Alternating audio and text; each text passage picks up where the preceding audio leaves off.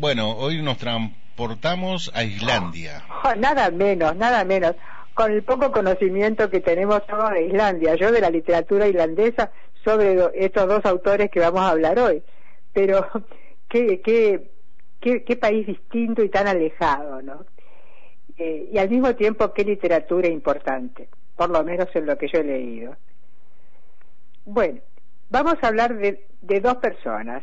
Uno muy joven, va, ahora está con los cincuenta y pico, que es eh, John, yo voy a pronunciar como me parezca, John Kalman Stefansson. Sí, algo de ley, ¿eh? Algo de ley, poquito ¿Vos leíste, Vos leíste seguro la saga del muchacho, eh, que tiene tres novelas. Sí, las tengo las tres y una la empecé anoche, para estar al día con hoy, eh, con el tema de hoy, pero eh, no puedo hablar mucho, salvo que es maravillosa la, la poesía con la que escribe, ¿no?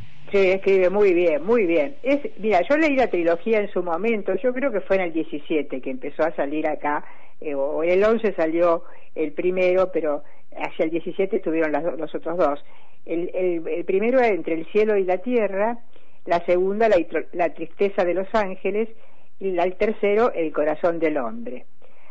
Está muy bien escrita, muy bien escrita, pero te aseguro que uno sufre el tiempo, aparte de lo que le pasa al, al, protagonista, que es muy interesante porque es la evolución de un muchacho que está trabajando en el norte, donde están los pesqueros del, del bacalao, y tiene un compañero mayor en esa barraca donde duermen los pescadores, que lee literatura inglesa y lee Shakespeare y él entonces también se queda admirado de eso y el otro le cuenta. Y desgraciadamente en ese, en, ese libro, el, este muchacho que leía en inglés, que ahora no me acuerdo el nombre, eh, va a pescar y por leer tanto se olvida de la una campera que ellos ponen al final de todo, que está engrasada con, con grasa de, de foca y les, les hace impermeable y como se olvida de eso, por supuesto el viento de allí muere congelado. Y eso determina en el muchacho una cosa muy, muy especial que se traslada a un pueblo más cercano, no tan cercano, por supuesto que a pie, en pleno invierno, este, y donde hay una biblioteca. Y a partir de ahí cambia su vida. Es interesantísimo. La segunda la tristeza de los ángeles, te digo que transcurre en todo el invierno. En realidad, en Islandia, la primavera y el otoño son un pase así mágico que no, que no dura mucho. Y lo que persiste fundamentalmente es el invierno. El verano es un, como te una tregua que da el clima y que los islandeses aprovechan muchísimo. Bueno, pero la tristeza de los ángeles transcurre todo el invierno. Y este muchacho se ofrece acompañar al que hace de correo, porque el país sigue su vida, por supuesto, a pesar del invierno. Y entonces recorren llevando cartas extensísimos lugares dentro de lo que puede la, corta geografía eh, o los kilómetros de Islandia, pero bajo el cierzo, la borrasca y todo lo que puedas y llegan a los lugares y entregan las cartas Mira, yo temblaba de frío al leer. y el corazón del hombre es muy linda, eh, muy lindo final. Mm, un final que es medio tristón, pero muy interesante.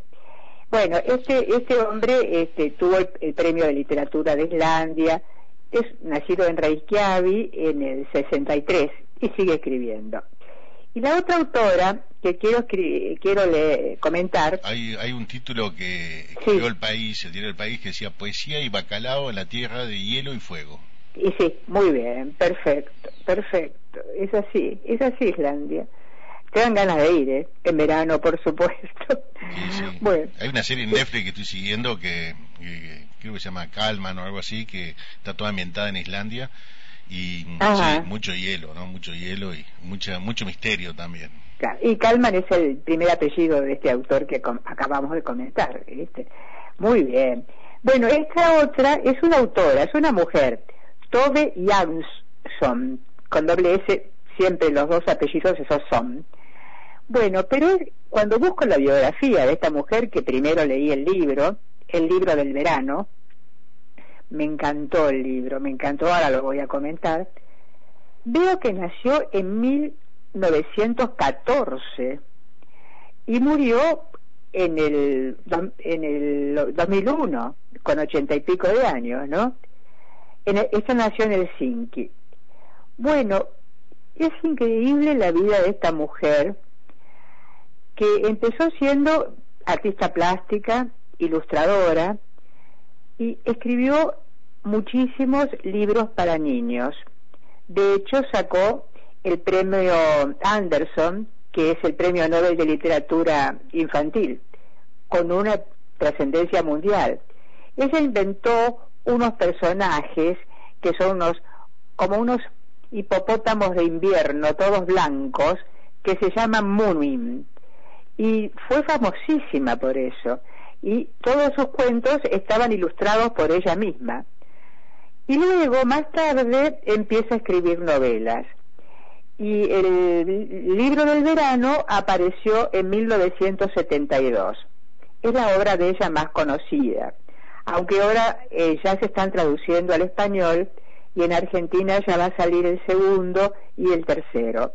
Eh, son novelas, una transcurre en el invierno, otra en una época intermedia, y esta, eh, la que quiero comentarles, es en el verano.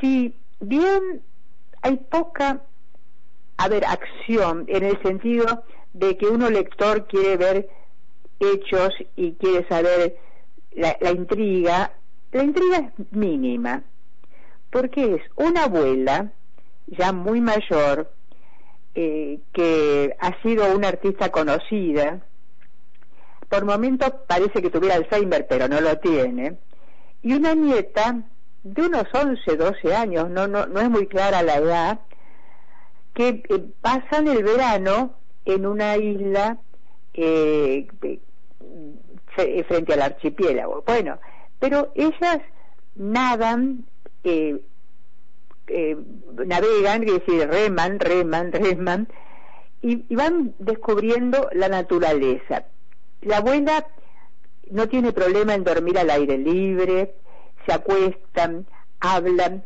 y van describiendo esa naturaleza y los hechos mínimos que transcurren y los cambios que se dan, cómo es el musgo, cómo las plantas se protegen, las plantas que hay que uno a veces desconoce, y luego los vecinos que van habiendo en las distintas islas, en los distintos recovecos, hasta que llega uno que quiere hacer una casa de veraneo y no tiene nada que ver con todos los campesinos alrededor.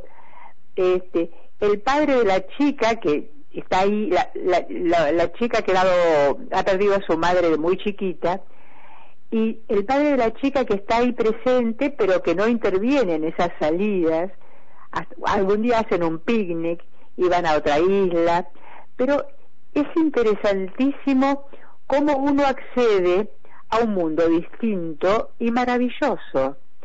Increíble la, descripción y al mismo tiempo las reflexiones que se van dando.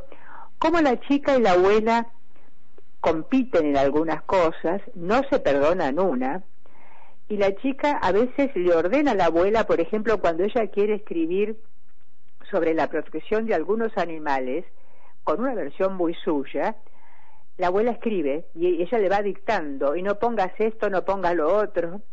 Y como la abuela la saca a veces de momentos que la chica tiene miedo, pero inventando historias o proponiéndole cosas muy raras, muy, a ver, muy, eh, ¿cómo te eh, eh, de vanguardia, iconoclastas que van contra todo lo que lo que está bien, por decirlo de alguna manera, y los vecinos que aparecen a saludar, o, o cómo se ayudan entre sí, cuando hay una, una cabaña se, se incendia, todos como van, y el padre que se le ocurre poner flores en la isla, y cómo luchan esperando que salga alguna, y todos, y, y cómo festejan y cómo la isla cambia, la casa, la casa de ellos, por supuesto.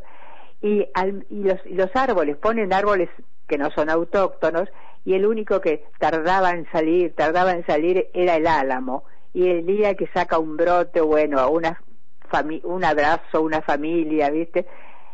Muy, muy interesante. Y la novela termina muy bien porque ellas preparan la cabaña para venir el otro verano y van a volver a la parte más ciudadana, donde viven, donde su padre tiene una actividad importante y donde la abuela ha sido artista y donde la chica va a seguir estudiando. Muy, muy interesante, yo la recomiendo.